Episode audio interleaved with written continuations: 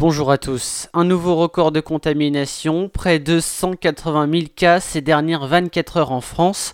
Les autorités sanitaires s'attendent à ce que la hausse du nombre de cas continue d'augmenter, le variant Omicron étant très contagieux en France. L'assurance maladie a annoncé la transformation de son centre d'examen situé rue Baraban dans le 6e arrondissement de Lyon en centre de vaccination. Ce dernier ouvrira le 10 janvier prochain de 7h30 à 11h30, puis de 12h30 à 16h30 du lundi au jeudi.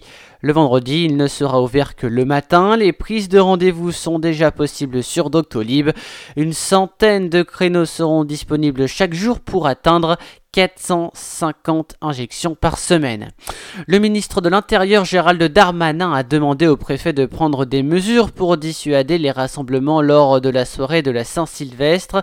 Le ministre demande d'imposer le port du masque en centre-ville, notamment lors de la soirée euh, du 31 décembre donc. La préfecture du département du Rhône a déjà interdit par arrêté préfectoral la consommation et la vente d'alcool dans la rue à partir de 17h le 31 décembre et jusqu'au 1er janvier à midi.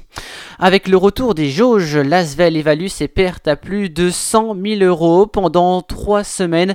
Les grands rassemblements seront limités à une jauge de 2000 personnes en intérieur et 5000 personnes en extérieur, a expliqué le Premier ministre lundi, suscitant une certaine incompréhension du côté de l'Asvel qui va voir son nombre de spectateurs maximum passer d'un peu plus de 5000 à 2000 personnes étant donné que c'est à l'intérieur.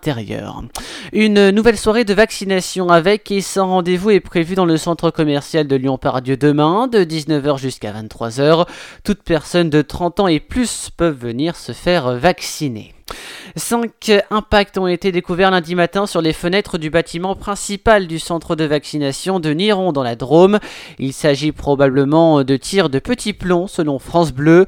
Le maire Pierre Combe a déposé plainte expliquant que ces tirs avaient suscité une émotion très forte dans la population locale. Dans le reste de l'information, pour les festivités du Nouvel An, les quatre lignes de métro et le funiculaire Saint-Just circuleront toute la nuit du 31 décembre. Quatre parcs relais connectés au réseau métro resteront ouvertes sans interruption, ouverts sans interruption, et les trois lignes de bus pleine lune assureront leur service habituel depuis le centre-ville de Lyon. Voilà pour cette édition grandement consacrée au Covid-19 local à Lyon. Merci de nous avoir suivis.